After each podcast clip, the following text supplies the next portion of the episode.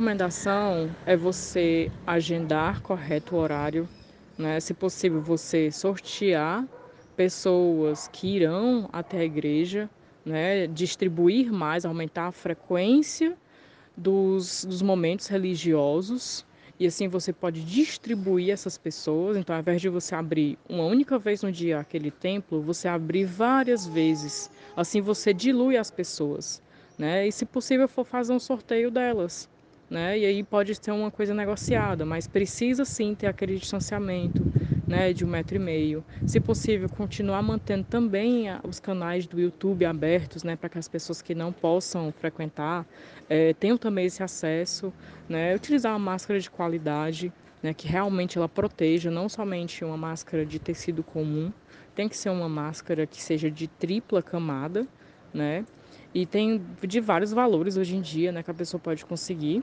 utilizar o seu álcool gel, não tocar em nada que esteja várias pessoas podem, por exemplo, estar contaminando aquele objeto ali, o pé do altar, por exemplo, ou na água benta também, né?